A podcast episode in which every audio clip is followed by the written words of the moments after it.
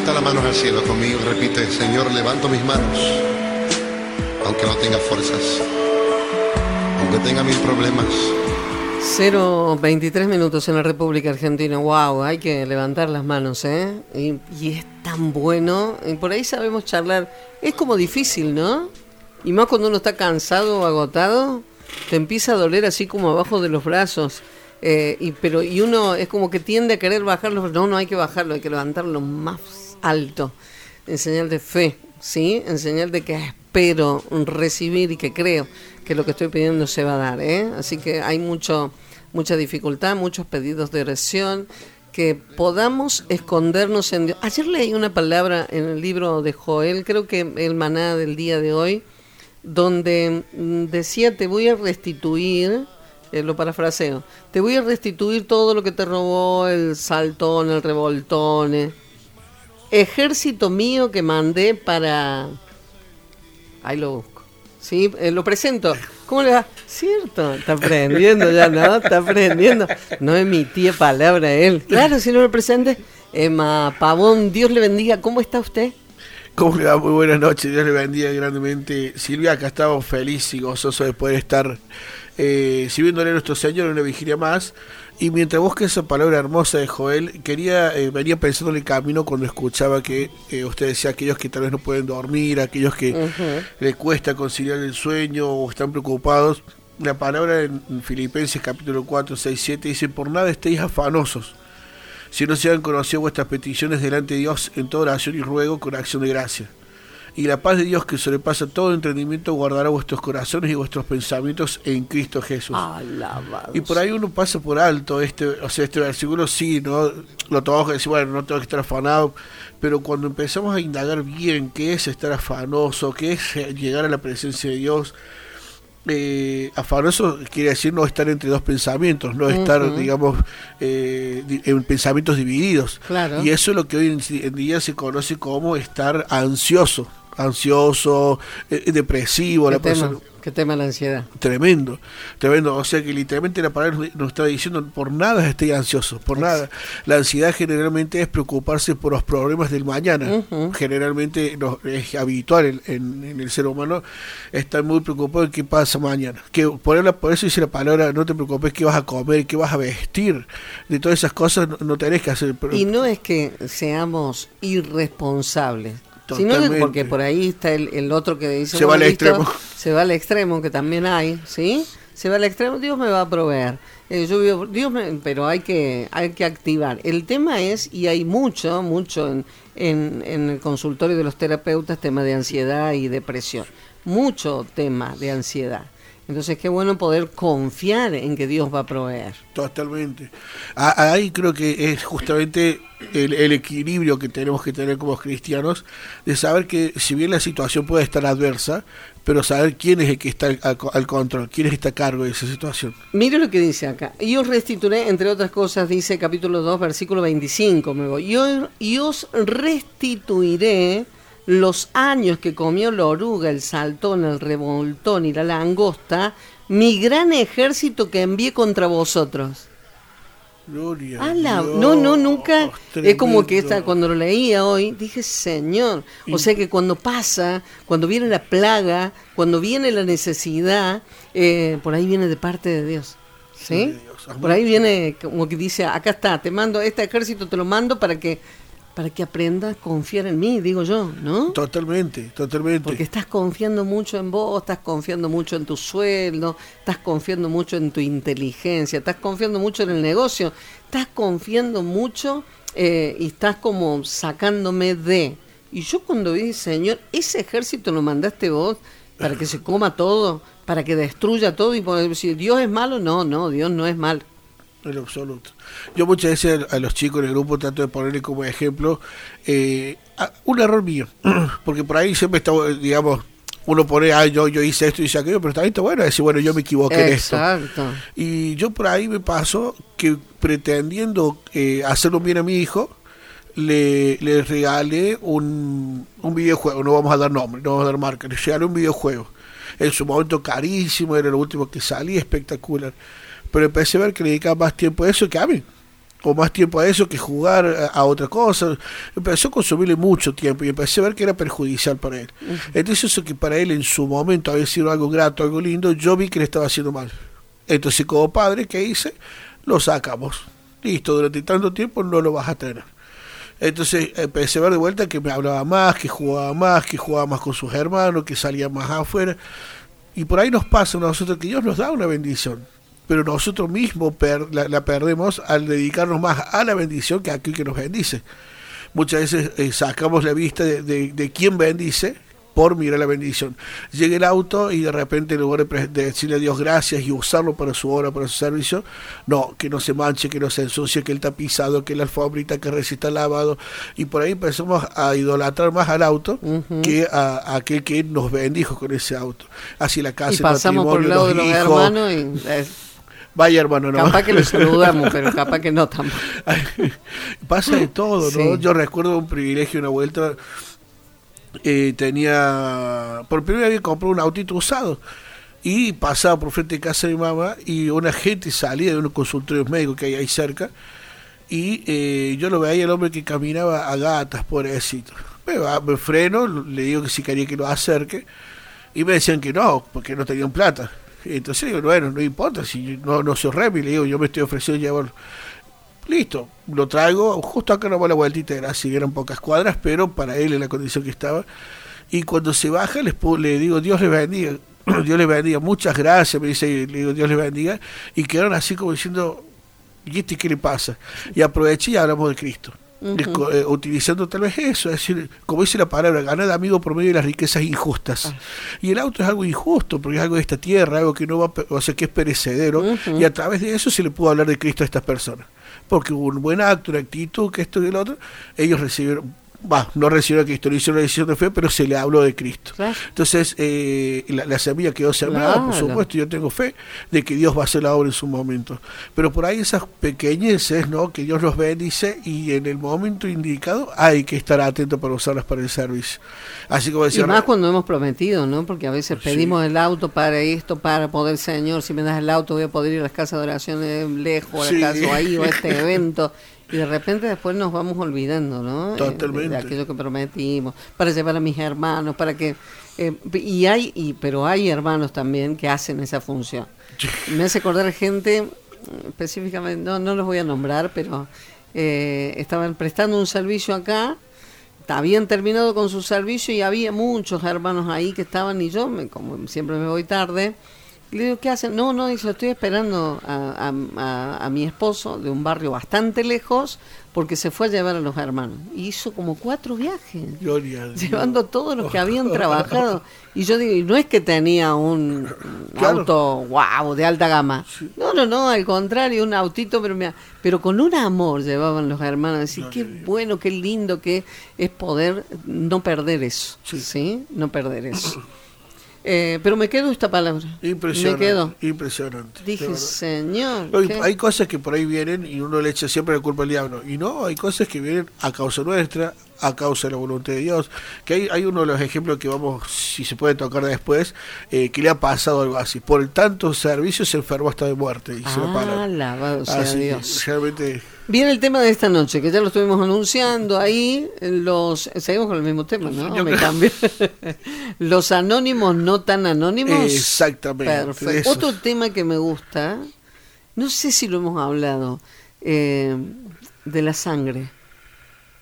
Ay, no me acuerdo si me lo hablamos. parece que no, pero qué tema. Impresionante. Yo estuve compartiendo algo el domingo pasado y me, me llamó mucho la atención.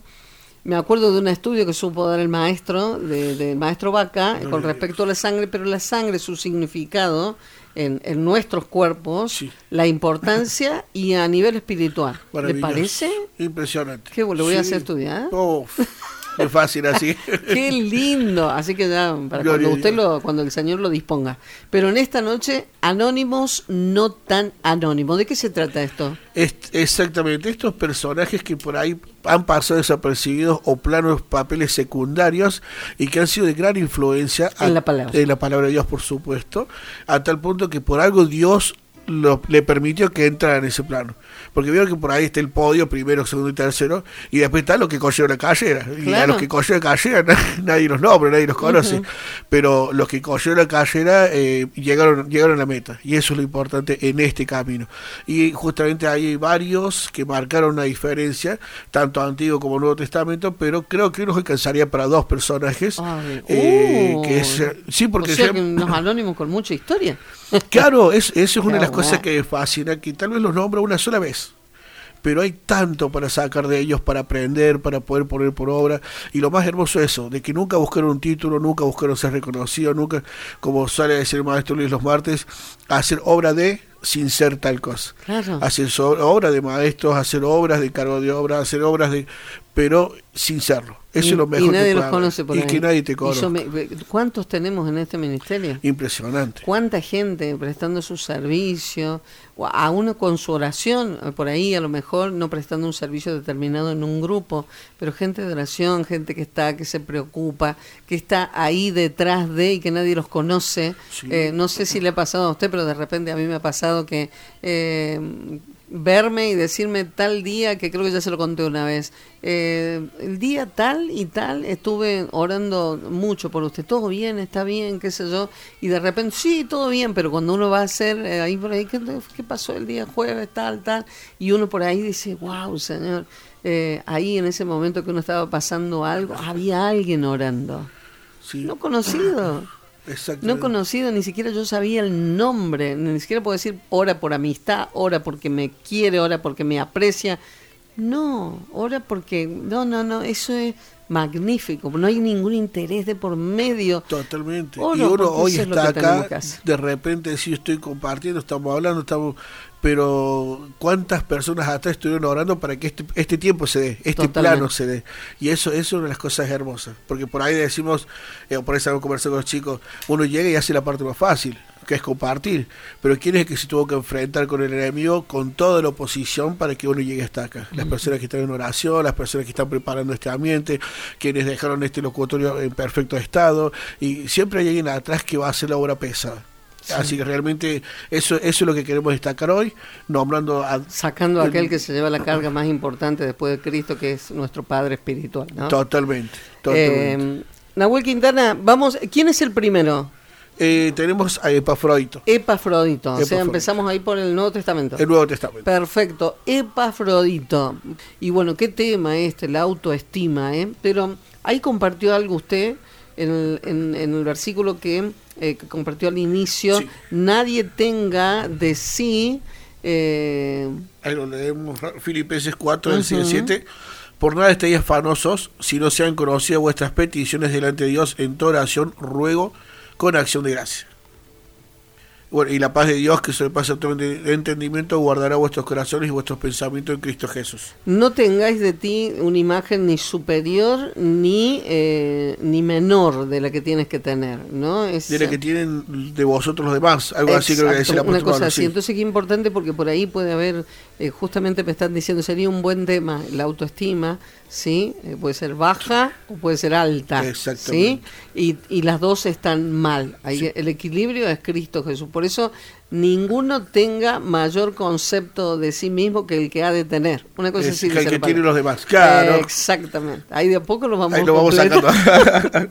Así Sí, que bueno, la, bendición y lo ponemos, pero si me pasan el nombre para ponerlo en planilla, mejor. Sí, maestro. Gloria Dios. Per- perdón, porque era, era un, un detallito recién, es el tema de, de que hablamos recién de la ansiedad y demás, eh, es, es no tan solo grave eh, y mala para la salud, eh, sino que tener mucho en cuenta la parte espiritual, porque es eh, uno pone por delante lo que va a suceder o lo que cree que va a suceder.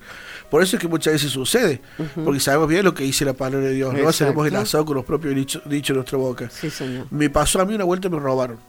Y a partir de ahí, cada vez que salía, según yo salí, me robaban. Salí, sentías que te perseguía alguien, sentías que... Y cada vez que yo salía a la calle, volvía a tener los mismos síntomas que el momento que me robaron. Se me disparaba, la, el- el, eh, digamos, eh, las hormonas, lo que son la adrenalina, sí. eh, la citocina y demás. Entonces, eh, ¿qué pasa? Llega un momento que estamos tan eh, metidos en esto, que es lo que va a venir, que es lo que va a venir, que va a venir, y estamos padeciendo un sufrimiento que no viene, que no pasa, que no sucede. El miedo a enfermarme, el miedo a morirme, el miedo que va a pasar, el miedo que va a pasar con mis hijos, porque muchas veces también pasa eso, sale mi hijo, de repente lo dejo ir a la vigilia, por hablar de alguien cristiano, lo dejo ir a una vigilia, y estoy con miedo, ¿qué va a pasar? Si sale, si no sale, si vuelve el hijo quedó toda la noche en la vigilia, no pasó nada y él, la persona, se llenó de amargura, se llenó y hasta se llenó de este tipo de hormonas que son insalubres, producen estrés, producen falta de sueño y, demás cosas. Y el cuerpo pasa factura a la larga. El cuerpo va a empezar a pasar factura. Por eso dice la palabra y vemos que, hace, eh, o sea, eh, me, fascina cuando en la palabra hay un énfasis. Eh, dice, de nada esté afaroso, o sea, de nada esté ansioso. Eh, no te apresures ni te adelantes a nada, eso nos está diciendo, si no se han conocido vuestras peticiones delante de Dios. ¿Qué pasa? Cuando uno generalmente expresa algo, vieron que cuando hablamos uno dice, voy, pase y me saqué una mochila y es porque automáticamente empecemos a liberar esa oxitocina que se contrapone a las otras eh, eh, hormonas que estamos hablando recién y a, partir de ese momento empezamos a relajarnos y a disfrutar un momento placentero. Reiteramos que cuando hablamos de placentero no hablamos de placeres carnales, sino del placer necesario para una eh, psicología bien equilibrada. Eh, entonces, acá lo que el apóstol Pablo está diciendo, hablemos con Dios.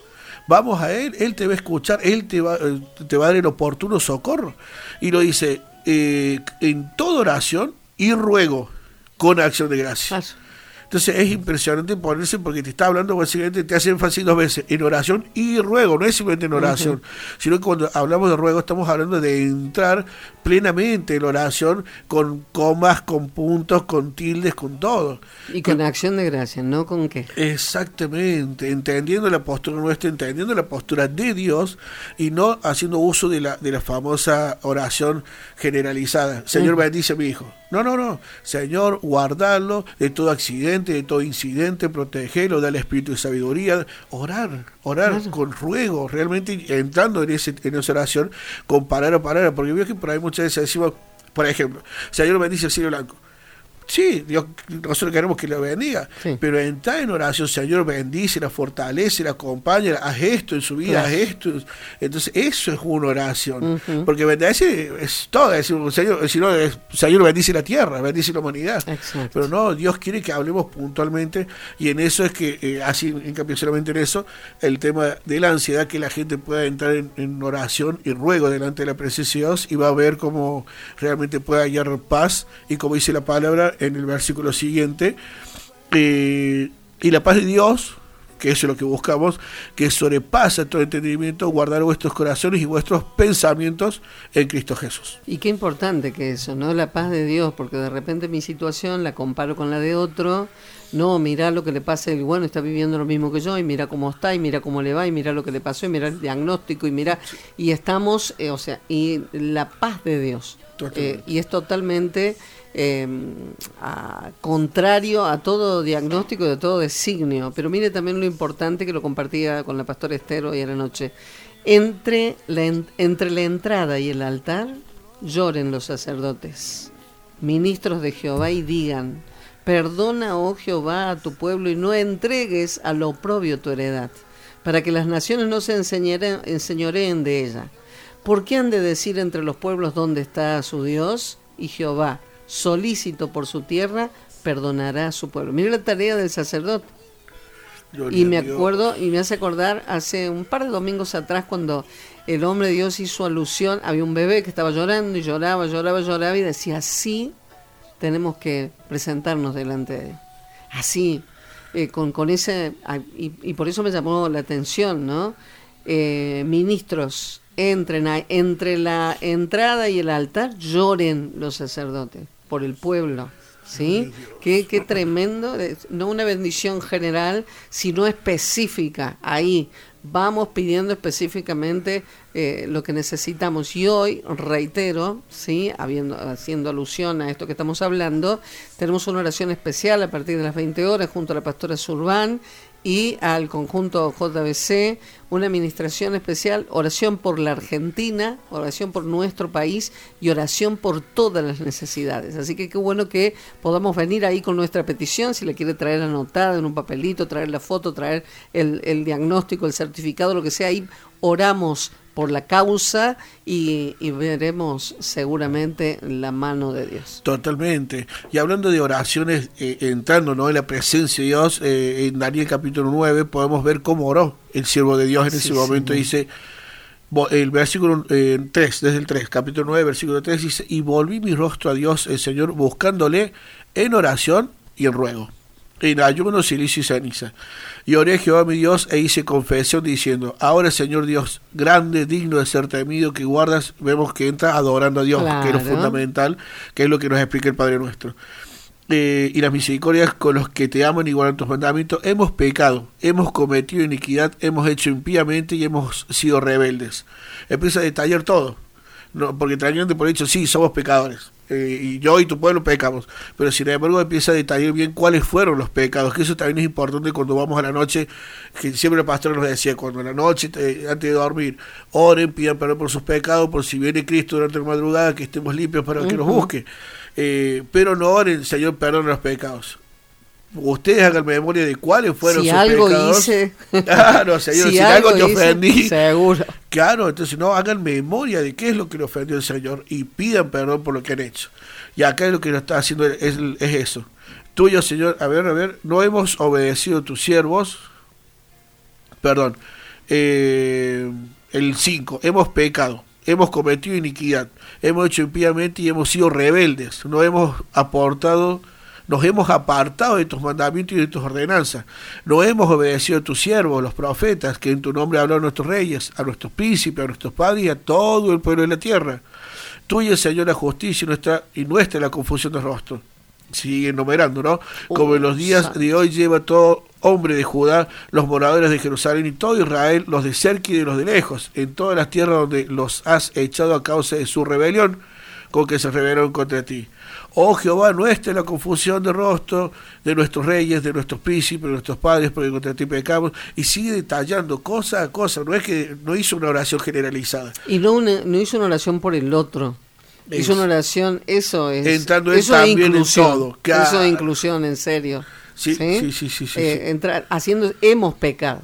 Exactamente. ¿Qué, que eso, eso es lo que por ahí muchas veces eh, recuerdo, por ahí la pastora decía eso, hagan memoria que ofendió a Dios y pidan perdón. ¿Por qué? Porque de repente nosotros nos acostamos y no pedimos perdón por el pecado del día. Quiere decir que estamos de acuerdo con nuestra actitud, estamos de acuerdo con haberlo ofendido. Estamos... Ahora, cuando de constricto y humillado pedimos perdón a Dios, ahí es cuando decimos, Señor, no estuve de acuerdo con mis ofensas. un corazón contrito Exactamente. Entonces, tener mucho cuidado en las noches, las oraciones, entrar, no hacer esas oraciones livianas, uy, me quedan cinco minutos, me tengo que acostar a dormir. No, no, si vas a entrar en oración, entra sino eh, es una ofensa a Dios, literalmente, entre una oración liviana, o me levanto en la mañana rápido, se me hizo tarde, mientras estoy tomando el té voy orando. No, no, tenés que tener una oración. Después sí, hacer de tu vida una, una vida de oración. Como por ahí nos enseña el siervo, como la pastora siempre, ella estaba haciendo el comer, yo le he visto, yo le escuchaba, por ahí uno entraba a buscar una bandeja o algo, y estaba, Señor, sazona la, la comida a gusto de cada uno de los comensales y echaba el poquito de sal. Uno salía y entraba por otro lado porque, digamos, la pastora tenía, eh, como decirlo, el comedor y tenía dos entradas en el comedor. Uno podía acceder por cualquiera de las dos. Y de repente entrabas por la segunda entrada y ya estaba de vuelta. Señor, eh, que bendice esta comida para cada uno de aquellos que sean los compradores. Y, y sazonaba con otro condimento. Y así, todo el tiempo ya estaba pidiéndole a Dios eh, que sazonara, que acompañara, que bendijera. Entonces vemos que no es que se encerraba tres horas salía y hacía empanadas, sino que mientras estábamos haciendo empanadas, seguía en la conversación. Exacto. Entonces, eh, tratar de mantener eso, pero sí tener una intimidad con Dios. Exactamente. Y en esa intimidad no hacer las corridas, no hacer las apuradas, porque nuestro, o sea, nuestro, la prioridad de nuestra vida es Dios. Amén. Y hay que demostrársela. Gloria al Santo, qué hermoso. Eh, y, no, y no hemos empezado todavía, ¿eh? ahí nos falta, y nos ahí la gente que se suma, les pido a la gente que están haciendo pedidos de oración, que eh, pongan los nombres, eh, por favor, ¿sí? Para, para poder ponerlo en la planilla de oración. Eh, buenas vigilias, mis hermanos, bendiciones y nos hacen pedidos de oración por una persona por su vista, ya lo han operado, pero está por ahí, se le sigue poniendo como una nube, el Señor obra en él, así que Noé, ahí lo ponemos en la planilla de oración. Y qué sería eh, que la- nuestra amada audiencia empiece a compartir, nos acompañen en oración, ¿no? Porque el siervo el domingo estuvo hablando también de eso. No, no, no pida solamente oración, oren Exacto, usted. claro. Estaría bueno que en nuestro vocabulario se vaya adaptando a las enseñanzas, porque dice la palabra transformado según la renovación de vuestro entendimiento. Entonces, si ya nos enseñaron el domingo que la oración es conjunta, no es la oración de él o la mía, sino que somos que también la audiencia nos empiece a acompañar en eso. Les ruego o nos pido que me acompañen en oración. Exacto. Porque si no es como diciendo yo me estoy desligando y que, que oren ustedes. Exactamente. Eh, ya no, no tenemos que, que vivir de oraciones prestadas. ¿sí? Nos. Exactamente, sí. Eh, la doble unción llena de poder y gracia. Isaías 11.1 nos comparte José. ¿Encontró eh, Eh, Sofonías? Lo teníamos acá, Sofonías. Ahí lo buscamos rapidísimo de vuelta, perdón. 3.13. El remanente de Israel no hará injusticia ni dirá mentira, ni en boca de ellos se hallará lengua engañosa. Porque ellos serán apacentados y dormirán y no habrá quien los atemorice. Alabado sea Dios. Cuando hablaba un poquito de eso, de aquel que le cuesta dormir, ¿no? Exactamente. Bien, qué maravilloso. Ahí la gente sumándose con su palabra y bueno, y ahí nos compartía eh, eh, Isaías 11.1 José Vega. Gracias José por estar compartiendo con nosotros. Bendiciones para ustedes escuchando desde San José de la Dormida. Muy feliz de escucharlos por las noches, nos dice Matías Calviño. Saludos para Alejandra Rojas, todas las noches los escucha desde San José de la Dormida, que en su hogar nunca falte el amor de Dios. Bendiciones para todos ahí, para Martín, para Gabriela, para Jessica de Villa El Totoral y que nunca falte trabajo, salud y alimento en sus hogares. Dios los bendiga siempre. Ahí, específicamente. Bien, Gloria bien. Matías Calviño. El Señor bendiga su vida y bendecimos ahí a toda la ciudad de San José de la Dormida, ese pueblo. Eh, bendiciones, ayuda en oración, liberación por los hijos. Hola, Dani Disney, bendiciones de lo alto para vos. Abacup 3, 17, 18, Uh, 19. sí. Maravilloso, ¿sí? Y nos hacen pedidos de oración. Gracias, Dani Disney, por estar compartiendo con nosotros. Y de Isaías 11.1 que nos dice que... Isaías 11.1, perdón porque me he ido a Habacuc. Eh, saldrá una vara del tronco de Isaí y un vástago retoñará sus raíces. Oh, qué Impresionante, hermoso. sí, nuestro. Salvador. Nada más y nada menos que nuestro Salvador. Y eh, bueno, Habacuc.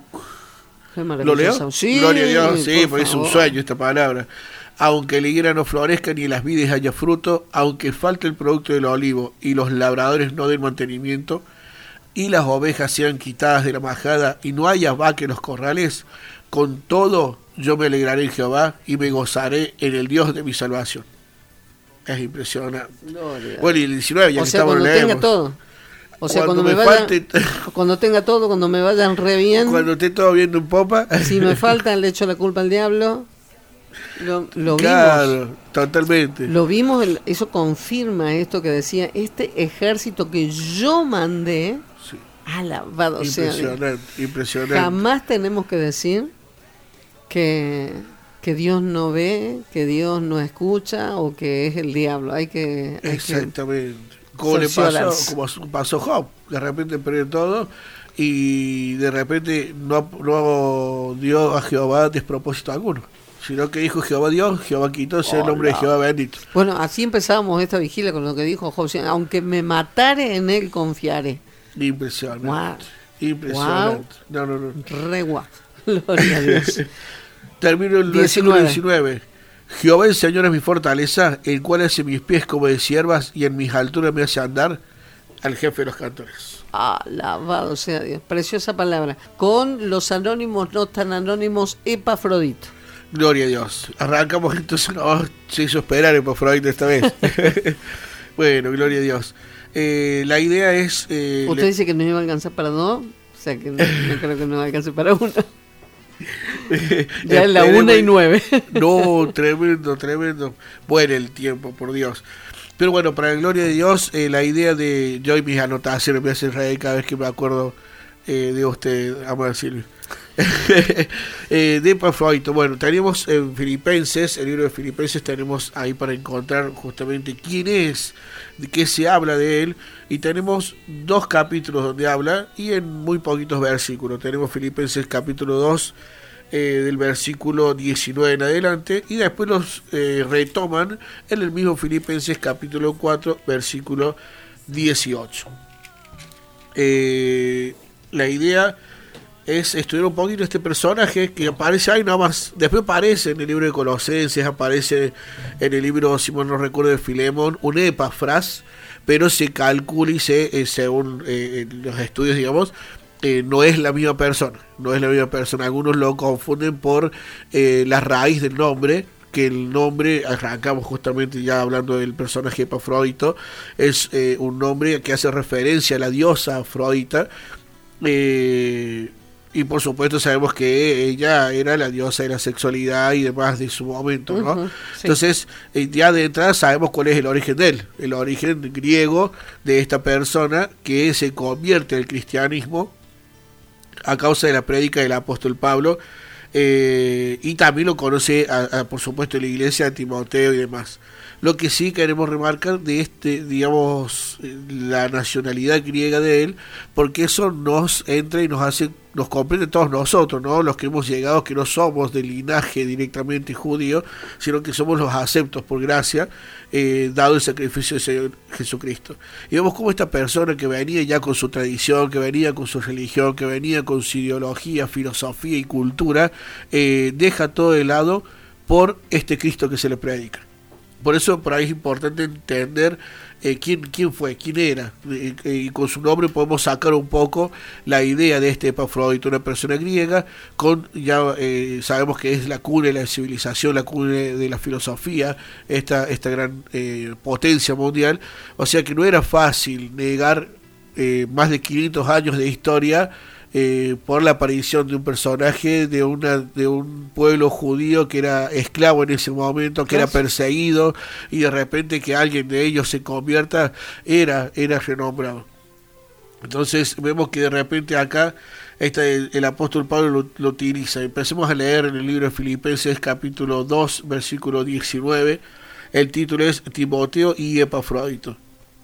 Dice, espero en el Señor Jesús, envíanos pronto a Timoteo que ese también estaría lindo para estudiarlo en algún mm, momento. Ya es más nombrado, pero estaría bueno estudiarlo este joven pastor. Dice Jesús, eh, el Señor Jesús, varios pronto, eh, espero en el Señor Jesús enviaros pronto a Timoteo, para que yo también esté de buen ánimo al saber de vuestro estado de ánimo, de vuestro buen estado de ánimo pues a ninguno tengo en el mismo ánimo y que tan sinceramente se interese por vosotros, porque todos buscan lo suyo, todos buscan lo suyo propio, no lo que es de Cristo. Y esto por ahí nos refleja un poco el, el, mundo que vivimos hoy, ¿no? No apunto a la iglesia en sí, pero sí el mundo que estamos viviendo, los tiempos que estamos viviendo, donde por ahí cada uno busca lo suyo, el favor propio, el beneficio propio. ¿Y en la iglesia? También. Y, se, lamentablemente se refleja un poco el mundo, se refleja eh, y empezamos por ahí, yo esto lo reflexionaba puntualmente, porque uno trata siempre de armar esto en caso, si bien sabe que igual la, la audiencia lo va a escuchar, pero uno no puede venir a, ser falso, ¿no? decir algo que uno no hace. Y yo por ahí meditaba esto en, cuanto a, la vida de uno. Es decir, yo estoy capacitado para compartir esto, no, si no, no puedo ser ingenuo. Y de repente pensaba, meditaba esto en uno, eh, cuando por ahí tratamos de servir en lo que nos va a ser más fácil sea, voy hoy porque tengo tiempo. O voy hoy porque no estoy tan cansado. O voy hoy, eh, o de repente hoy no, está muy frío, estoy calentito en casa, estoy viendo una peli. No, hoy no puedo ir, chicos, disculpen, llamo y no, y no voy. Entonces, por ahí meditaba un poco en esto, ¿no? Que de repente pasaba en esa época. Pasaba los que servían en beneficio propio, los que servían cuando tenían ganas, cuando tenían tiempo, cuando podían, y no había un sacrificio, no había un esfuerzo. Sabemos que Dios prefiere la obediencia antes que el sacrificio, pero también tenemos que entender de que tenemos que demostrar a nuestro Dios hasta qué punto estamos dispuestos a dar por Él. Si Él de repente dice la palabra, vosotros no sois esclavos eh, de, del pecado, de, la carne para que le sirvan a ella. somos esclavos de Cristo, a Él debemos servirle. Entonces, si de repente empecemos a hacer un análisis, ¿qué hizo mi carne por mí? Nada. ¿Y qué hizo Cristo por mí? Dios hasta la vida. Entonces, nosotros tenemos que devolverlo eso, ¿no? Y ahí empezamos en esto de, porque por ahí cuando uno habla en el servicio del sacrificio, el servicio uno piensa que es el mea culpa, yo me tengo que golpear y azotar la carne. Y no, el sacrificio es esto, cuánto estoy dispuesto de las comodidades dejarlas al lado para poder servir a nuestro amado Dios. Y ahí es donde empieza nuestro verdadero servicio. ¿Por qué hago hincapié en esto? Porque vamos a ver después en Epafrodito que eh, es una cualidad en él esto de dejar las comodidades por ir a hacer aquello a lo cual Dios lo había llamado. Dice eh, en el versículo 21, todos buscan lo suyo propio, no lo que es de Cristo pero ya conocéis los méritos de él, que como hijo a padre ha servido conmigo en el Evangelio. Así que este espero enviaros luego que yo vea cómo van mis asuntos. Y confío en el Señor que yo también iré pronto a vosotros. Y acá arranca el personaje que estamos viendo esta noche. Mas tuve por necesario enviaros a Epafrodito, mi hermano y colaborador y compañero de milicia, vuestro mensajero y ministrador de mis necesidades porque él tenía gran deseo de veros a todos vosotros y gravemente se angustió porque habías oído que había enfermado. Gloria a Dios. Antes, antes de seguir, vemos acá eh, algo que a mí me llamó mucho la atención, que es una escalera ascendente que hace cuando lo presenta. Ahora imaginemos a cuántos de nosotros nos gustaría que de repente eh, nos, nos nombrase, por ejemplo, el siervo y que el siervo nos diga, acá está mi hermano y mi consiervo, mi compañero de mi inicio. Sería un sueño para nosotros. Pero de repente el apóstol Pablo le está dando esa jerarquía a Epafrodito. Aquel que nadie conoce, aquel que no había sido nombrado nunca, aquel que de repente era griego y se convierte en cristianismo. Este apóstol Pablo le da tremenda jerarquía al momento de darle estos eh, apodos, ¿no? Estos, estas características. Dice, me estuve por necesidad de enviaros Epafrodito, mi hermano, colaborador y compañero de milicia, vuestro mensajero y ministrador de mis necesidades. Arrancamos en esta escalera ascendente que decía que arranca como hermano, colaborador y compañero de milicia me, eh, me gusta hacer hincapié en, en estos detalles que por ahí uno los lee, pasa de largo, porque vemos que en el libro Cantar de los Cantares, también cuando habla con respecto al enamorado, también le empieza diciendo así, ¿no? Hermana mía, amiga mía, eh, eh, amada mía, perfecta mía, dando ahí un, un, escalón que nos da a entender el tipo de noviazgo que a Dios le gusta, que primero se conozcan, que sean del mismo cuerpo, que entren en amistad, después se enamoren y se casan. Exacto. Entonces, eh, así como es maravilloso encontrar, así lo hace muchas veces, la palabra aparece varias veces. Y acá también nos describe lo que es esta escalera ascendente para un cristiano. Cuando de repente somos hermanos, porque él, digamos, confesó a Cristo como su Salvador, y empieza la obra. Y por ahí nos pasa para nuestros amados hermanos que estén en el pueblo, que todavía no han tomado, digamos, cartas en el asunto, que no se han animado a sumarse a un grupo, eh, que el paso que sigue es ese que se animen a tomar este, este, eh, este camino, donde eh, nos dice así, hermano y colaborador, ya arrancó el servicio. Y de repente sabemos que todo aquel que comienza a servir a Dios se va perfeccionando el camino, tenemos errores, tenemos margen, digamos, pero vamos conociéndolo. Y a medida que vamos conociendo, vamos creciendo. Y a medida que vamos creciendo, como dice la palabra en Romanos el capítulo 12, versículo 2, que recitábamos recién, eh, no os conforméis este siglo, sino transformóse según la renovación de vuestro entendimiento a medida que vamos recibiendo palabras, vamos cambiando nuestro carácter. Vamos renunciando al mundo, vamos renunciando a la carne. Sabemos que tenemos tres enemigos, de los cuales la carne es el principal. El segundo es el mundo y allá el tercero, como un perro solo, está el diablo. Pero el primero es nuestra carne. Y contra ese es que tenemos que combatir día a día. Y de repente encontramos acá aquel que empezó a hacer esto. Empezó a decir, bueno, me convertí, pero no me quedo acá convertido. No quiero solamente mi salvación, quiero algo más quiero agradecerle a Dios por esta salvación. Romanos, citamos recién el 12.2, el 12.1 dice, eh, os ruego que presentéis vuestros cuerpos en sacrificio vivo, santo, agradable a Dios. Que es vuestro culto racional, que es impresionante para poder desmenuzar ese versículo. Es, algo que me maravilla, se, eh, pero eh, nos aclara diciendo esto, ¿no? Os ruego por misericordia de Dios. A mí me fascina ese énfasis que le pone el apóstol Pablo en el momento. Es como que digamos, pero por el amor de Dios, ¿entendés? No ese énfasis. Reaccionen ya. Os ruego por misericordia de Dios que pongan su cuerpo en sacrificio vivo porque no tenemos otra. No hay otra. No tenemos que hacer sacrificios de muerte. Ya no tenemos que estar matando ovejitas como el Antiguo Testamento. Entonces, ¿qué es lo que nos queda a nosotros? Ofrecernos voluntariamente, que es lo único que podemos hacer en sacrificio, ofreciendo nuestro cuerpo al servicio. Y ahí es, el Epafrodito lo había entendido. Por eso de hermano. Nuestro culto racional, bien a conciencia. Razonando bien, lo que hacemos. Exactamente.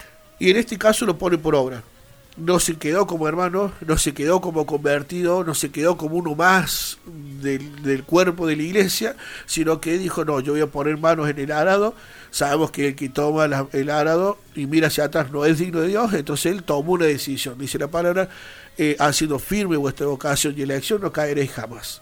Entonces listo, dijo, bueno, voy a tomar el arado y vamos a empezar a caminar, no miro hacia atrás, y arranca el colaborador y, eh, y, y, ahí nomás ya sube un peldaño más, compañero de milicia. La pastora siempre nos sabía decir a nosotros qué son ustedes, ¿son militantes o no? Porque por ahí es fácil decir, sí, yo, yo, voy, yo voy a la iglesia, yo pero sos militante, sos una persona que continuamente está ejerciendo el, amor a Cristo, está ejerciendo el cristianismo, porque por ahí la iglesia, o por, como salió a decir, en el cuartel somos todos leones. Cuando salís al campo de batalla, ¿ahí sos realmente soldado? ¿O sos militantes en algunos momentos? Hubo un martes un hermano que pertenece al ejército argentino y nos compartía lo que era el cuerpo de espíritu y nos enseñaba en esa noche él de que cuando eh, va la camaradería, digamos, todos juntos, el pelotón, eh, ninguno se puede quedar atrás. Y si uno de repente se queda por lastimado, por cansado, por lo que sea, todos se retrasan, lo ayudan, lo, lo, algunos se dividen las cargas, uno en la mochila, otro el fusil, como sea, y avanzan todos juntos, ninguno se queda atrás. Y acá nos empieza a desmenuzar esto, ¿no? Claro, lo que es ser militante, lo que es ser realmente un soldado de Cristo, porque no se quedó solamente como hermano, no se quedó como colaborador, sino que fue un escalón más. Dijo, yo voy a entrar en la milicia, yo voy a ser de los que van al frente, yo voy a ser uno de aquellos que llevan el peso de la obra. Claro. Porque siempre, por supuesto, nosotros vemos que el peso que cae sobre nuestro amado siervo. Ahora, ¿cuántos nos animamos a, en oración, en servicio, en prédica, sin hacer alarde, como lo hacía Epafrodito acá? Sin tener que salir y decir, no, porque yo convertí cinco mil almas. No, no, no. Ir, predicar el Evangelio, avanzar, orar, sostener. En un momento vemos en Epafras, Epafras ya que lo nombramos recién, en el libro de Colosenses, si mal no recuerdo, capítulo 5, eh, ahí lo voy a buscar bien, eh, eh, dice, porque Epafras los, está continuamente orando por ustedes, para que se mantengan en santidad. O sea, él era fundamental para esa iglesia por la oración. Él estaba continuamente orando a, a, favor de esa iglesia para que esa iglesia se mantenga fuerte y en santidad. Entonces, por ahí, ¿cuántos de nosotros nos serviría ponernos al frente de batalla en esto, ¿no? En oración, compartir la palabra, sostener el que está caído, levantar el ánimo que si Dios nos permite vamos eh, después al otro personaje que era Bernabe, la cualidad principal de Bernabe era levantar el ánimo. Él era un personaje... No, no lo adelante, no lo adelante. Perfecto. Entonces, eh, ¿cuánto nos serviría a nosotros poder eh, tomar las riendas y decir, sí, yo quiero ser un militante más, yo quiero ser uno de aquellos que se une y no voy dejando hermanos por atrás tirados en el, piso, sino que voy restaurando, voy sumando. Eh, una, una frase que sabe, supo, supe escuchar por ahí decía, el único ejército que fusila a sus heridos es el ejército cristiano. Porque muchas veces vemos a alguien que está ahí medio que le falta todavía y en lugar de ayudarlo para que se termine de convertir, le damos el empujón para que se caiga del todo. Entonces, eh, lamentablemente, poder eh, eh, extender esa mano. Por supuesto, hay casos y casos, pero dentro de lo que esté a nuestro alcance, dentro de lo que esté en nuestro conocimiento, tratar de siempre sumarlo en oración, sumarle palabras. La palabra a nadie le va a hacer mal. Entonces, tratar de compartirle. la pastora nos da un ejemplo una vuelta cuando, cuando nos leía la parábola de la oveja perdida, aquí ya uno que cae, que, que se pierde y deja el pastor a 99 en busca de, esa una, y nos decía, dice, no es el pastor cuando va a buscar esa una, no es que la alza el cogote y la tira a la manada y ya está así caminando.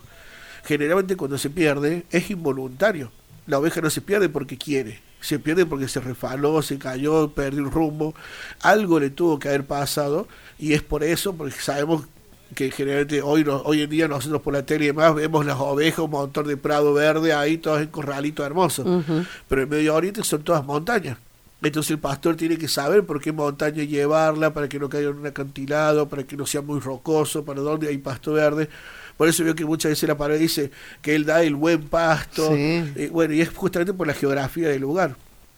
Entonces ella nos hacía alusión a lo que hace el pastor en ese momento. Cuando las logra acomodar a las 99, sale en busca de, esa uno. Esa uno generalmente, por las condiciones montañosas que ellos tienen, eh, lo más probable es que se ha caído por eso es que se pierde. Entonces cuando el pastor va, generalmente la oveja si no se reincorporó es porque quedó de vuelta de espalda. Y le es muy difícil o casi imposible reincorporarse. Entonces lo primero que tiene que hacer el pastor es dar la vuelta. Luego de haberla dado vuelta, masajear sus patas. Y después de masajearla, cargarla sobre sus hombros y subirla. Subirla, subirla, subirla, hasta que llega a donde está el, el rey, el remanente. Y una vez ahí, volver a poner el piso y masajear de nuevo sus patas. ¿Por qué?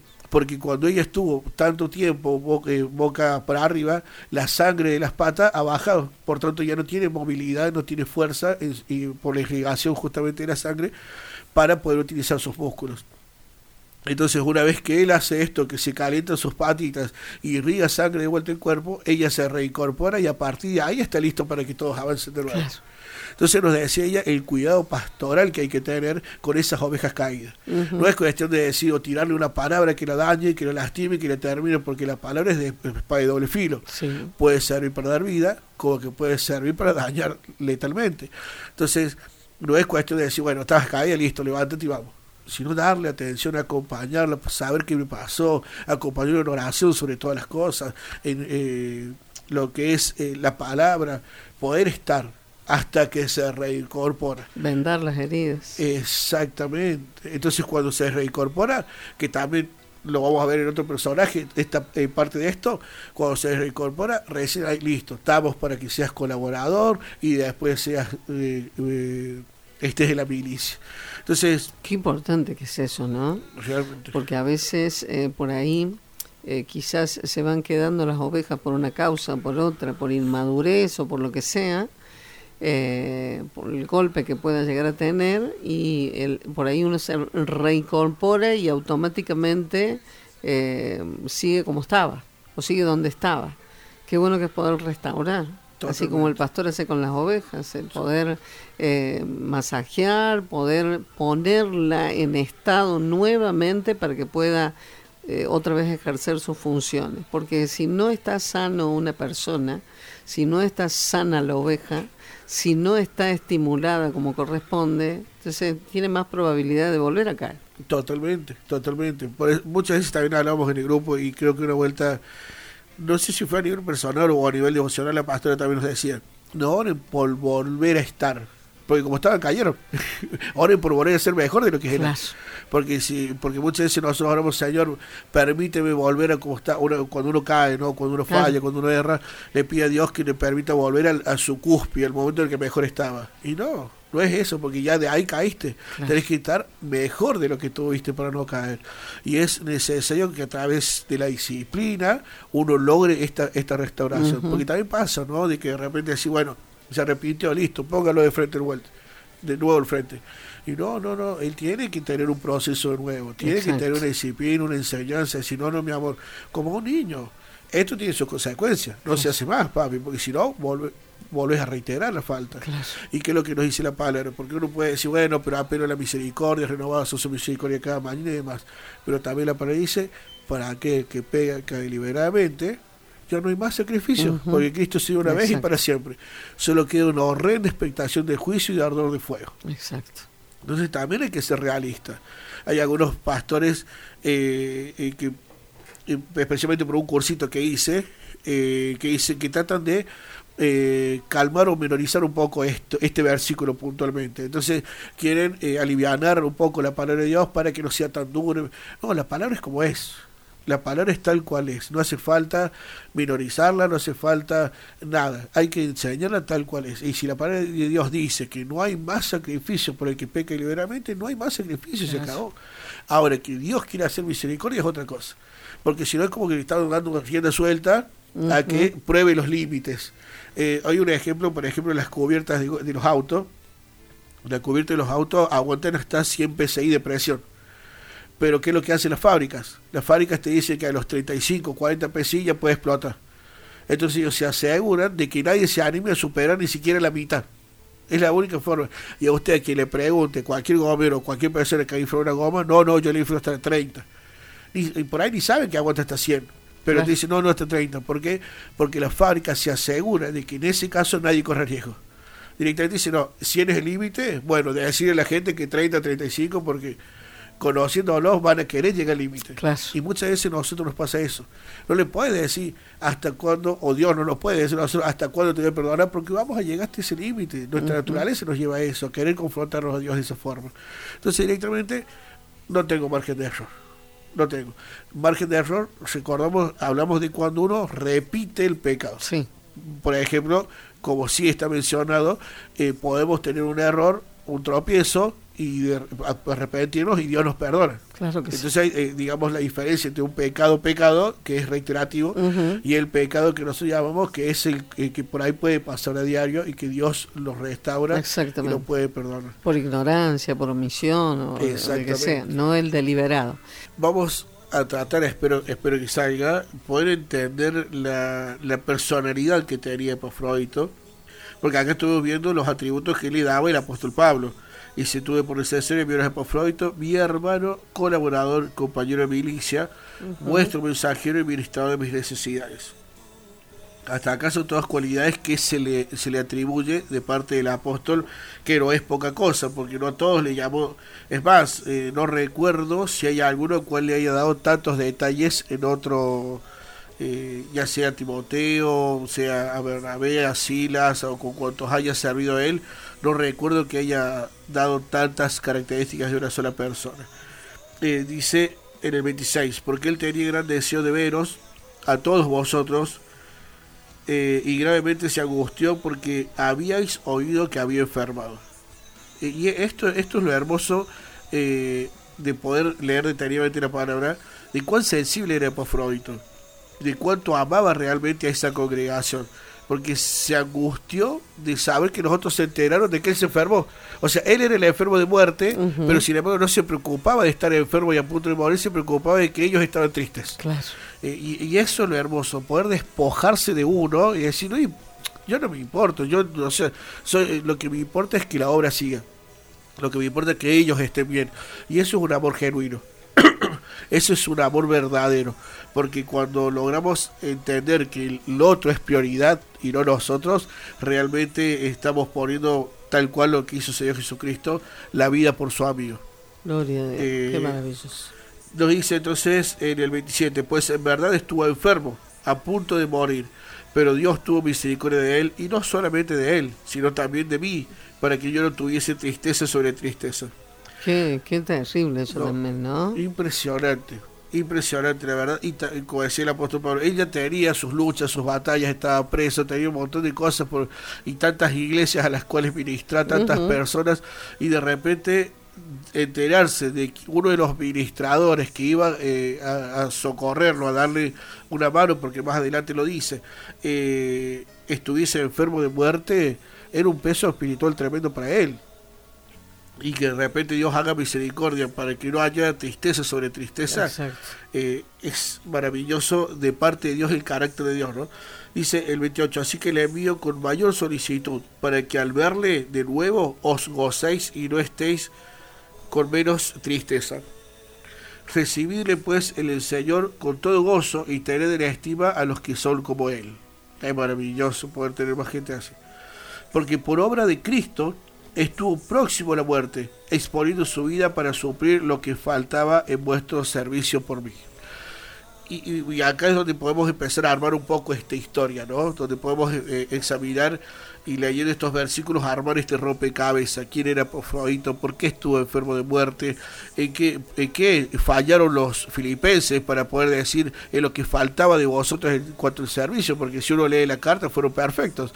Estuvieron en todo, le ayudaron, cumplieron con los aportes. Realmente eh, la iglesia de Filipos se comportó excelente eh, y de repente acá le, está como haciendo una recriminación, eh, le está recriminando, recriminando algo. Él vino a suplir y dio su vida para suplir lo que faltaba en vuestro servicio.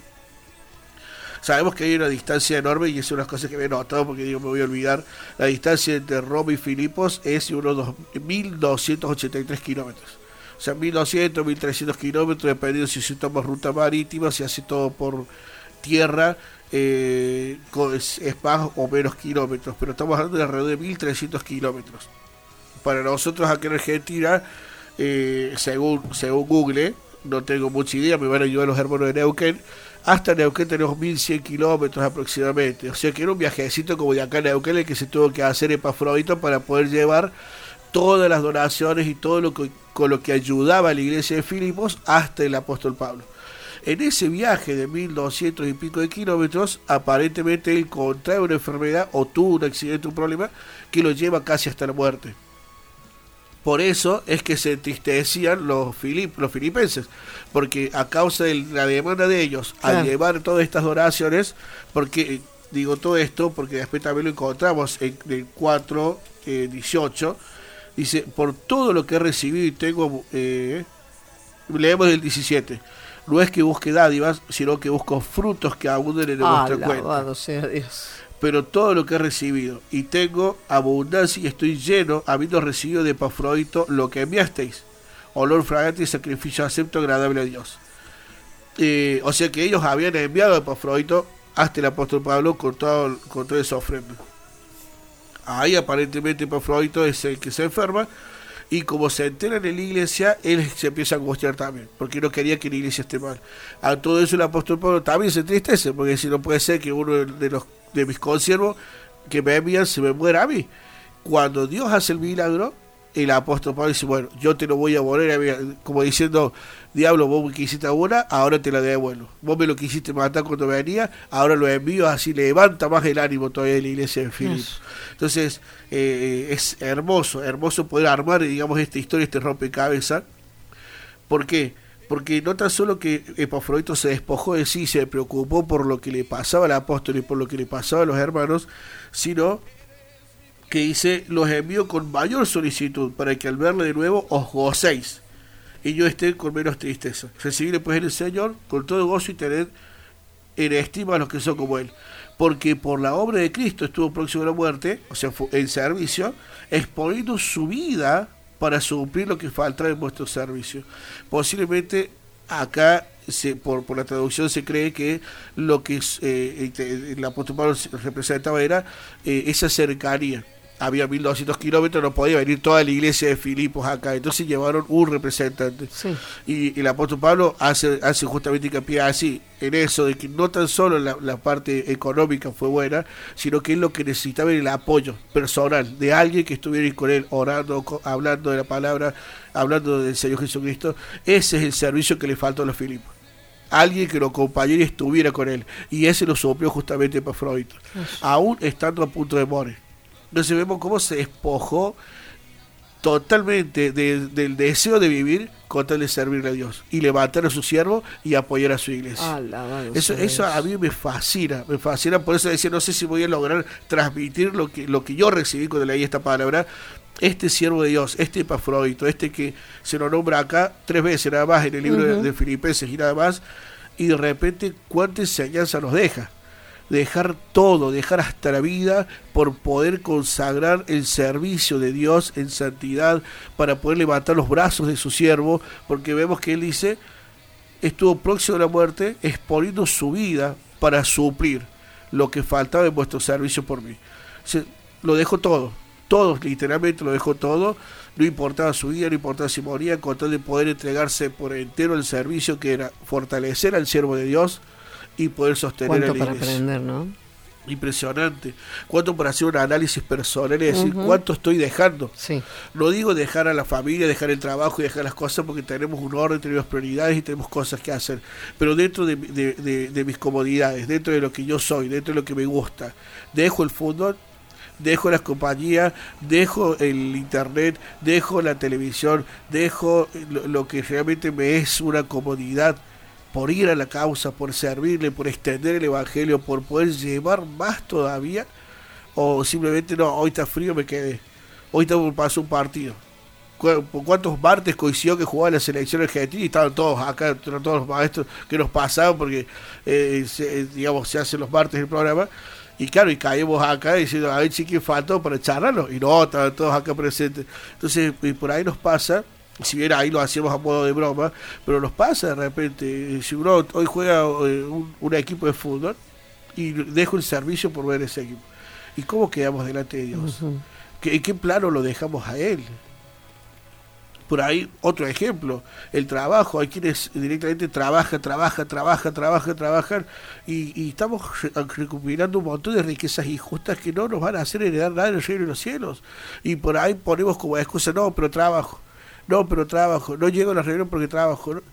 Y, de repente poder aprender de estos siervos que en esa época, porque por ahí uno dice, sí, eh, la iglesia antigua, y muchos hablamos de, esa iglesia que creció en medio de la persecución, en medio de la matanza. Los romanos, eh, acá digamos, uno puede hablar de ellos abiertamente, pero ellos en ese momento tenían que estar, eh, de hecho estaba preso el apóstol Pablo, estaba por cortar la cabeza y se terminaron cortando.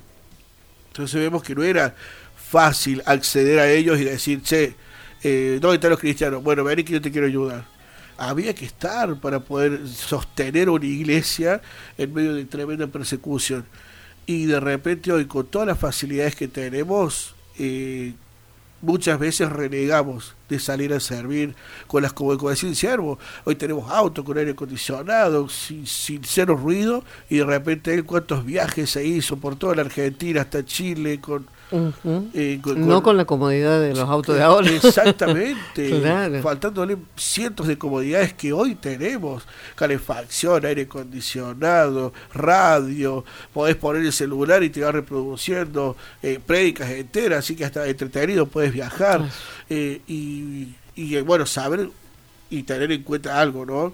Hace, hace perdón, sí. hace, creo que se lo conté. Eh, hace un par de semanas atrás, eh, tipo a la, madrugada, tempranito, era, no a la madrugada, eran como las 7 de la mañana, eh, un frío hacía terrible. Y justo manda foto un, uno de los chicos que predica y me dice, acá estoy, dice, acá estoy, estuve enfermo, no lo podía hacer, así que nuevamente en funciones y me mostraba la foto, pues siete, seis y media por ahí de la mañana, acá estoy en el hospital eh, haciendo lo que tengo que hacer, predicando la palabra y bueno, y me mandaba varias fotos de la gente cola haciendo para el hospital para entrar y eso, un frío y yo decía, y yo estoy acá calentita y no me levantaría, decía, ¿sí? Así es, era como sincero. Digo, Señor, ¿cuántos? Eh, y no es que, bueno, listo, acá estoy, después llaman a la radio y dice, acá estoy, anduve. No, no, no, esa gente que por ahí sabemos que cumple su rol a raja tabla, tengo que predicar y tengo que ir y tengo este día para el hospital, este día para, para a lo mejor algún complejo carcelario, el otro para... Y, y ya está determinado y no lo sabe nadie, a lo mejor el encargado de su grupo y nada más, pero ya como que está fijo eso, ¿sí? No hay calor, no hay frío, anónimos, en serio. Eh, pero para Dios, oh. tremenda corona llena, de, llena de, de, perlas. ¿eh? Totalmente. Qué maravilloso. No, no, impresionante, impresionante. Por eso eh, la idea de poder hablar de él eh, en primera persona eh, era, era esto, ¿no? Poder destacar ese amor que tuvo hacia la obra, eh, hacia la iglesia, hacia el siervo de Dios en ese momento, que era el apóstol Pablo, porque no, no, no era simplemente decir, bueno, soy pastor, me corresponde hacerlo porque estoy, porque me ve, porque tiene que ser mi ejemplo. No, no, no me va a ver, aparte está preso, no me va a ver. Claro, totalmente, o puede haber llegado Le digo otra cosa. Pero totalmente. ¿Y cómo será que era tan amado que se le pone a él la responsabilidad de llevar aquella ofrenda que era tan especial? Porque sabía que no le iba a tocar, porque sabía que no iba a desaparecer, porque si no, ¿por qué de repente una iglesia le confiaba a un griego eh, tanta responsabilidad? Ya lo conocía, conocía su forma de ser, su forma de proceder, sabía que iba a dar hasta la vida por la obra, por el servicio a Dios. Y por ahí eh, es, es bueno, justamente por algo el apóstol Pablo le decía, compañero de milicia, cuán bueno es tener esos compañeros. Por ejemplo, como decía recién ahí, Tomás, Beatriz, Walter, Peter, Griselda, tener esos compañeros de mi iglesia que uno sabe que van a dar la vida por la causa de Cristo. Y con eso te da gusto servir, te da gusto salir al campo de batalla teniendo gigantes como esos. Nombro ellos porque son íntimos de grupo, ¿no? y tantos grupos que hay, tantos siervos y pastores y, ministros que hay. Eh, entonces por ahí te da gusto poder salir al campo de batalla teniendo gigantes como estos lados. Entonces es como que Steve Flippence dice, bueno, ahora sí va a venir diablo, vamos a pelear, pero eh, porque realmente tenés compañeros, gente que está así. Por eso para el apóstol Pablo en ese momento tiene que haber sido un sostén, un soporte grandísimo haberlo recibido. Hasta el punto que él le dice, ustedes recibanlo con gozo y tenganlo en estima a todos los que son como él impresionante. La verdad, la marca que deja acá Epafrodito en el libro de Filipenses es maravilloso. Un sello distintivo donde la humildad y la consagración, lo que es eh, el poner realmente la vida del prójimo por delante, lo copió al pie de la letra. Alabado sea Dios. Ahora continuamos con el personaje de Bernabé. Bernabé. Este ya es un poquito más conocido, ya, ya dentro de todo se lo nombra un poco más, aparece un poco más. Pero antes, antes de entrar ya con Bernabé, me gustaría leer un versículo eh, para todas esas personas que se nombraron recién, esos que salen a servir en forma anónima hoy en día, donde dice la palabra en el libro de Hebreos, Hebreos capítulo 6, versículo 10, nos dice así porque Dios no es injusto por olvidar vuestra obra y el trabajo de amor que habéis mostrado hacia su nombre, principalmente, habiendo servido a los santos y sirviéndoles aún. Y esto es fascinante, el trabajo de amor que habéis mostrado hacia su nombre, principalmente. Porque por ahí uno dice, no, tengo que dar buen testimonio porque la pastora, o por el grupo, o por el nombre, o por el siervo. Por... No, no, todo lo que hacemos primero es para Dios y por Dios. Recién. Eh, Debe ser así. Totalmente. Me hace acordar a Pastor Amante Ventecol.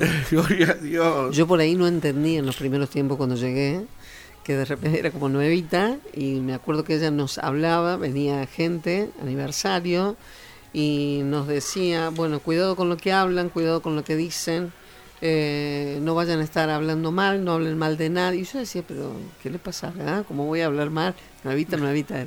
Entonces como que no entendía mucho el consejo que ella nos daba. Em, y después sí lo entendí. después sí lo entendí.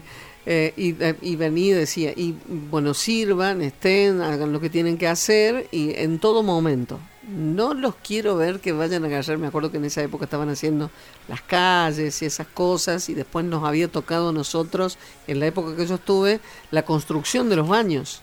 Éramos un grupo de mujeres más que nada, ¿eh? así que era como una algo algo bastante fuerte, terrible. Y, estábamos trabajando y decía, bueno, listo, está perfecto que trabajen todo. Cuando venga el siervo Raúl, los quiero de la misma manera. No me vayan a andar agarrando una pala y yéndose para donde para mostrar, no le sirvan al ojo. Decía. Claro. Totalmente. A veces pasa, y está muy bien, porque nosotros tenemos que tener atenciones para con los siervos. Y de repente está bueno, preparamos, si viene alguien, le preparamos, le damos un tecito, está perfecto, pero ¿soy capaz de hacer lo mismo por otro o lo hago? Está bien atenderlo, pero por ahí, por amor a Dios, yo atiendo bien a su siervo, no para quedar bien con el siervo. Totalmente. O por ahí cuando decimos, va a venir fulanito a la radio, listo, hay que limpiar porque va a venir el hombre. ¿Y antes?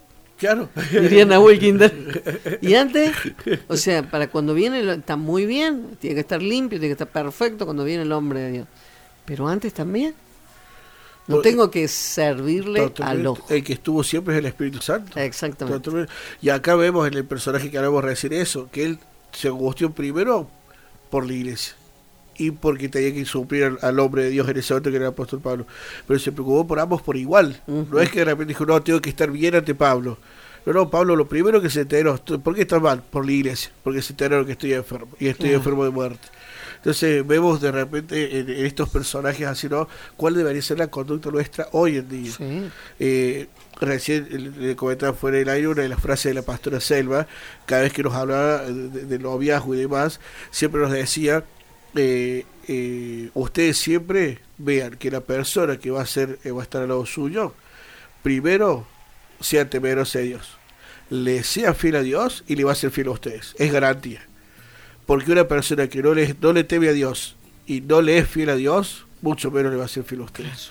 Y por ahí, cosa que compartía recién fuera del aire, eh, eh, era, era esto, ¿no? Que tal vez en el momento no lo entendía, de adolescente, de joven, eh, ni siquiera de novio estábamos, y teníamos esta, esta hermosa frase, esta hermosa palabra pastora que nos llevaba a elegir bien, ¿no? Y después ya casado te das cuenta por qué porque el diablo siempre se va a buscar meter o a buscar de alguna forma decir, por más lindo que sea el matrimonio, que en algún momento va a haber una fricción, son dos personas diferentes, dos culturas diferentes que se tienen que unir, ¿no? Eh, entonces, siempre en alguna de esas fricciones el diablo aprovecha, en alguna fricción.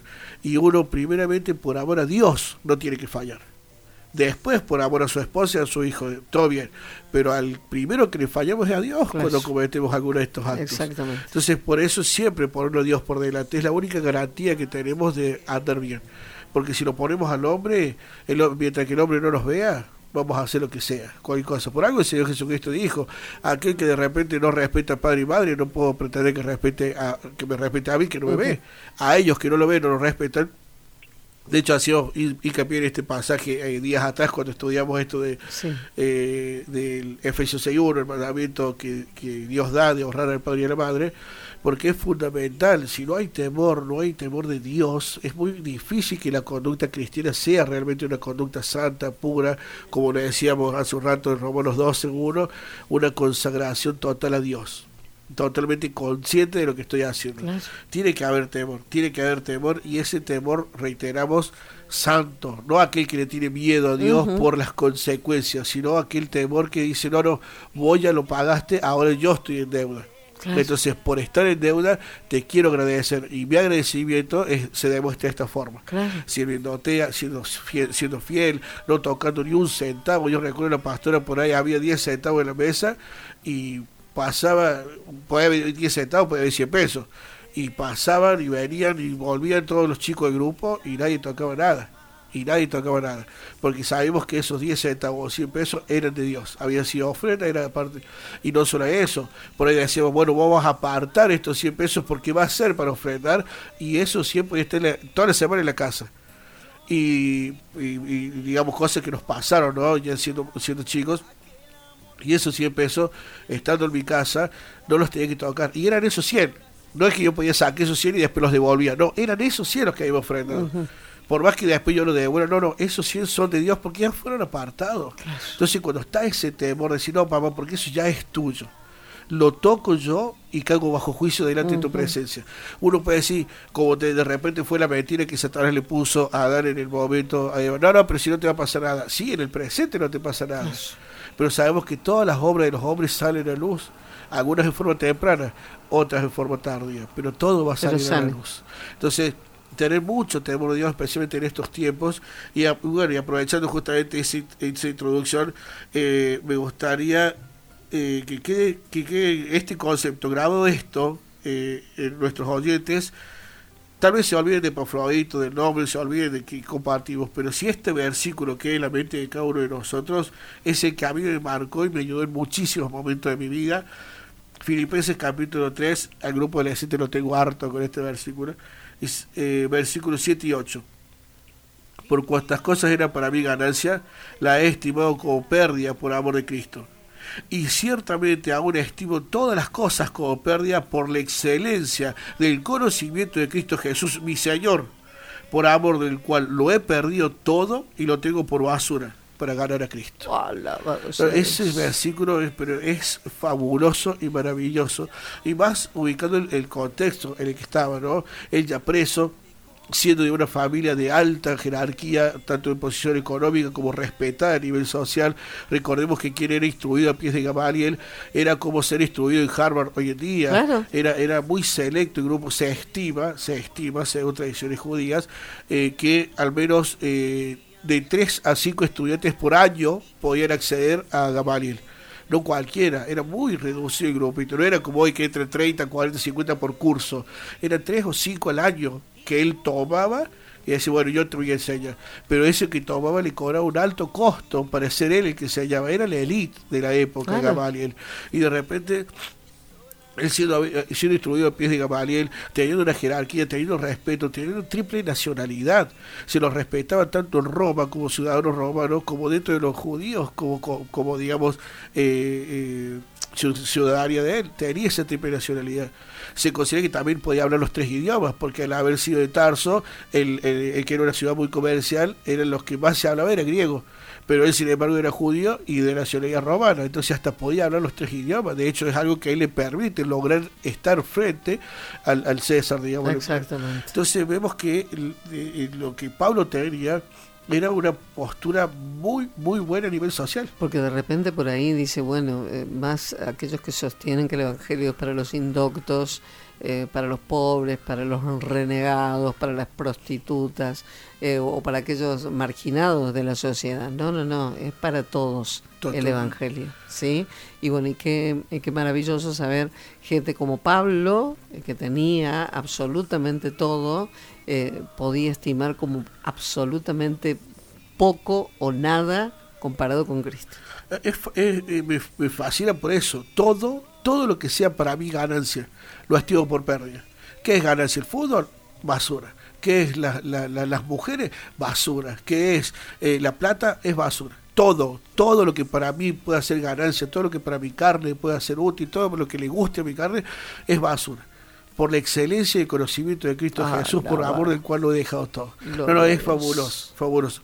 A mí me ayudó muchísimo este pasaje reitero, Filipenses capítulo 3, versículo 7 al 8, me ayudó muchísimo a dejar muchas cosas solamente para poder alcanzar el conocimiento de nuestro amado Cristo Jesús. Alguien, alguien que nos dice con respecto a esto, dice, me conmueve hasta las lágrimas, voy a mantener la reserva porque me lo piden privado, pero sí quiero, porque era algo que decíamos acá, me conmueve hasta las lágrimas, Epafrodito, por nuestro atalaya. ¿Cuánto estaremos haciendo a su favor? Me pone carita llorando ahí. Yo, dice, ¿cuánto estaré haciendo? y por eso le decía yo que era, es como la pregunta que nos hacemos todos, ¿no?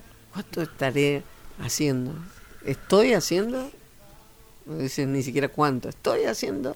¿Sumo o resto?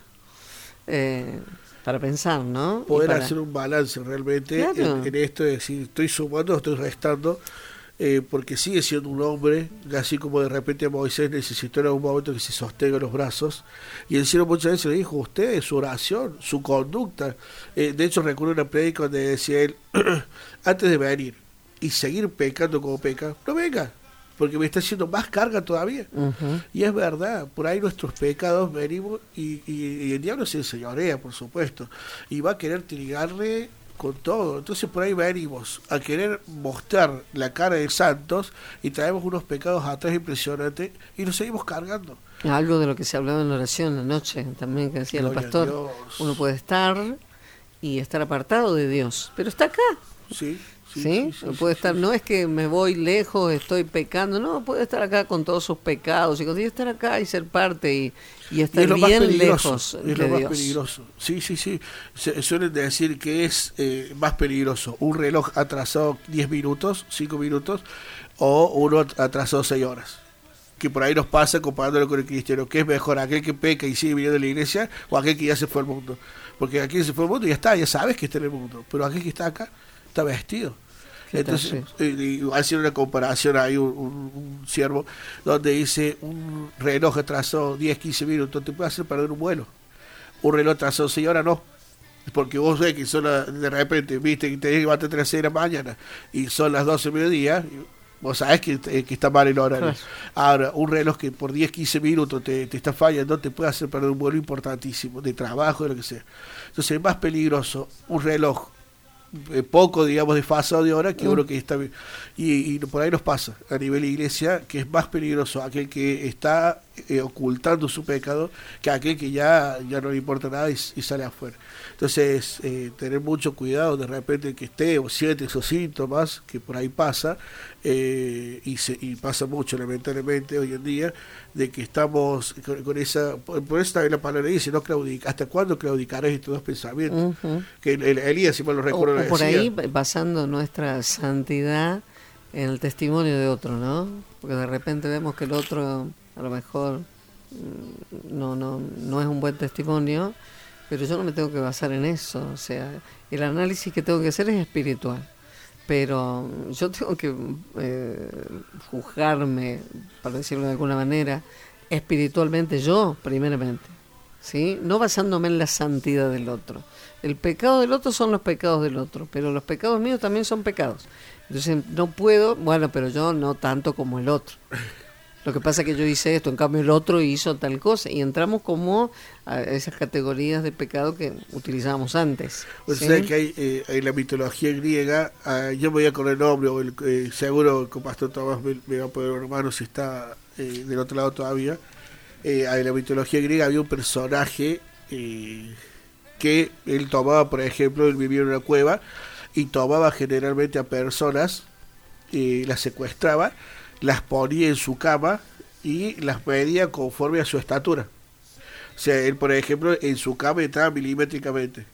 Entonces él las ponía ahí. Y si de repente eran más largas, apuntaba la parte que, por ejemplo, le sobraba un pie, listo, le apuntaba el pie. Le sobraba la rodilla, le apuntaba hasta la rodilla. ¿Por qué? Porque todo tiene que ser a la medida de él si de repente eran más cortas, las estiraba y dislocaban sus huesos hasta que llegaban a la estatura. Es parte de la mitología, pero por ahí muchas veces, viniendo el caso, nos pasa como cristianos. Queremos que todo sea conforme a mi persona. Si uno ora mucho, a este es religioso. Si uno ora poco, a este es carnal. ¿Por qué? Porque yo oro medio. Ni muy poquito ni, muy, ni, mucho. Entonces, por ahí es como que tratamos de juzgar a los demás sin eh, como decía la palabra, vemos por ahí la en el ojo ajeno y no vemos la viga en el nuestro. Eh, o vemos tal vez el defecto y tratamos de excusarnos en base a ese defecto. se bueno, pero si él se equivoca así, eh, o él, él robó 100, bueno, yo robo 10, entonces sigue siendo menor que. Pero sigue siendo pecado lo mismo. Y la palabra es clara, ese cuando dice: Yo haré misericordia de quien quiero hacer misericordia. Y si de repente esa persona cayó en gracia, se repitió y entró en misericordia, Dios lo perdonó y él está en la presencia y yo todavía sigo afuera por estar viviendo bien esas cosas. Exactamente. Y la palabra es clarísima, ser imitadores de mí. Tenemos que ser imitadores de Cristo. Nada, nada más. No podemos mirar al hermano, no podemos mirar a nadie más, porque si miramos, corremos eh, eh, corremos grandes riesgos de caer. Perdón, porque justo creo que aquel compastor Tomás eh, me, me, escribe. A ver qué Procusto, que sabía que muchísimas gracias. Eh, ah, era, o le cortaba los pies o le apuntaba la cabeza. Así de fácil, no, renegaba mucho. Muchísimas gracias. Procusto era el, el personaje. ¿Para qué que lo quiero buscar? Claro, sí, sí, sí, esto es la mitología. Muchísimas gracias, compastor, Dios me lo bendiga grandemente. Entonces, y acá eh, tiene que ser conforme a la palabra, ¿sí? Aquel que eh, de. ¿Cómo es que, que, dice el versículo bíblico? En, yo tengo que creer así como dicen las escrituras, ¿sí? Y aquel que cree en mí, como dicen las escrituras, de su interior correrán ríos de agua. No como yo creo, no como me parece, sino acorde a su palabra. Totalmente, totalmente. Es la única forma, es la única forma que no, no vamos a errar el camino haciéndolo conforme a la palabra de Dios, porque es perfecta, es perfecta.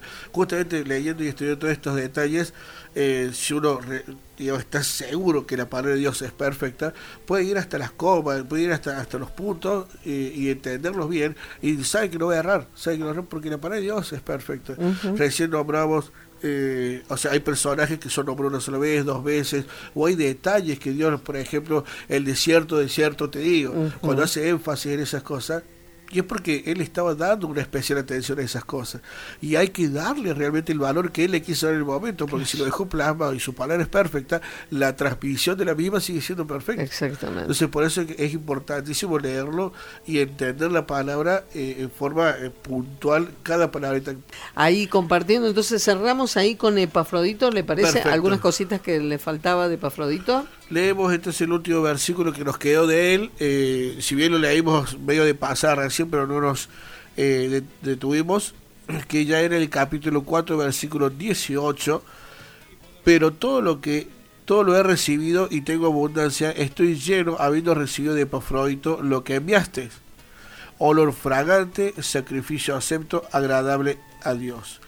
Eh, una de las cosas que decimos recién, si esté la palabra, es porque Dios quiso que esté. Sabemos que 1 Timoteo eh, primero segundo de Timoteo 3.16 dice que toda palabra fue inspirada por el Espíritu Santo. Entonces, si de repente en este momento el apóstol Pablo ha sido inspirado por Dios para decir estas hermosas palabras, esto tiene una correlación con Efesios 5.2, donde nos dice así, leo desde, desde el 1, ya que estamos. Una de las cosas que hablamos recién, sed pues imitadores de Dios como hijos amados y andad en amor, como también Cristo nos amó, y se entregó a sí mismo por nosotros, ofrenda y sacrificio a Dios en olor fragante. Es eh, lo que las palabras que le está diciendo acá. Enviaste olor fragante, sacrificio acepto y agradable a Dios. Hablábamos de eso, una de esas primeras inyecciones de fe que puso eh, con respecto al perfume. ¿eh? Gloria a Dios. Tenemos que andar con el perfume del perfumista. Exactamente. Entonces vemos acá de repente que la iglesia de Filipos alcanzó ese estado de eh, que el apóstol eh, había dado como, eh, digamos, la vara alcanzar, ¿no? Que la vara justamente es esa, la de que Cristo. Dice el, versículo 1, sed pues imitadores de Dios como hijos amados. Andad en amor como también Cristo nos amó y se entregó a sí mismo por nosotros ofrenda y sacrificio a Dios en honor fragante. Veníamos hablando de que Epafrodito que hizo se entregó a sí mismo con tal de servir con excelencia tanto al siervo como a la iglesia. Pero la meta de él, ¿cuál era? Dios, agradarle a él, porque si él fortalecía los brazos de su siervo, estaba cumpliendo con su servicio. Si él fortalecía la iglesia, cumplía con el servicio. ¿Qué tenía que hacer? Viajar 1300 kilómetros llevando ofrenda y de vuelta 1300 kilómetros llevando fortaleza a esa iglesia. Y de repente eso, le dijo el apóstol Pablo, has enviado olor fragante, sacrificio acepto, agradable a Dios. Vemos que no se lo dijo cualquiera, esta frase no se repite en el resto de la Biblia, sino solamente comparándolo con el sacrificio de Cristo la iglesia de Filipos había alcanzado eh, esa vara, digamos. Sabemos que eh, una de las cosas fascinantes de la palabra es que eso eh, estaba dividido en lo que es el canon, que significa vara de medida, vara de medir. Y, la, la, Biblia literalmente es nuestra vara de medir, es la forma en que nosotros tenemos que medir nuestra vida, tiene que ser medida por la palabra de Dios. en base a esto, podemos ver cómo de repente aquel apóstol Pablo mide el servicio que tiene que ser ofrenda y servicio y olor fragante delante de Dios. Y eso que fue el sacrificio de Él. O sea que cuando nosotros alcancemos esa altura, cuando alcancemos que nuestro servicio sea olor fragante delante de Dios, es cuando recién vamos a estar alcanzando espiritualmente esa, esa ofrenda tan grande que Él hizo por nosotros. Claro, porque es un servicio, un servicio con una entrega primeramente personal a Dios. Sí, sí, sí. Por eso, yo puedo tener servicio si no hay una entrega personal y solo de servicio no me sirve de nada. En absoluto, en absoluto. Que eso también, la verdad que está importantísimo para destacar, que también el siervo de Dios en algún momento lo dijo.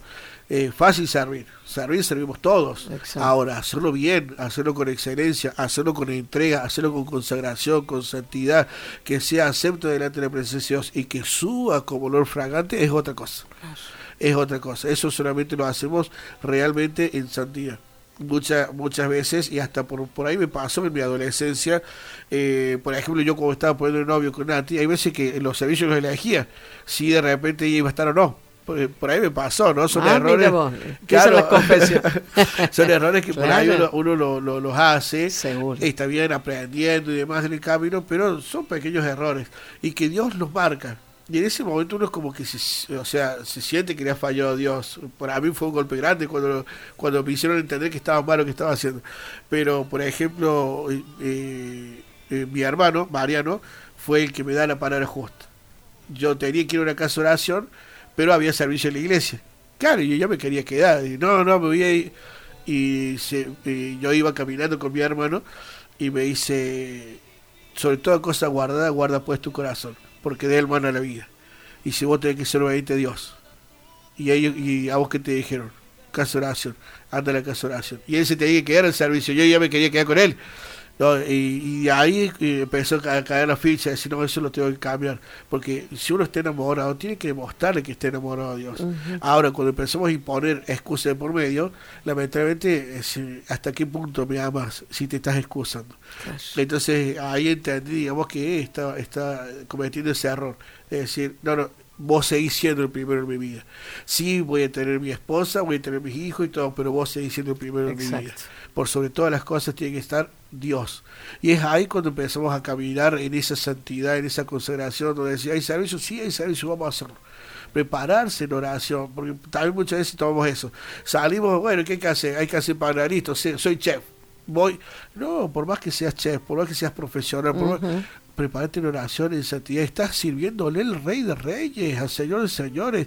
El otro día veíamos, el viernes pasado, si mal lo recuerdo, que el servicio es un don cuando uno empieza a leer los dones, don de lengua, don de servicio, don de hacer milagros, es un don, es un favor inmerecido servir a Dios. No merecemos estar a la altura del servicio de Dios.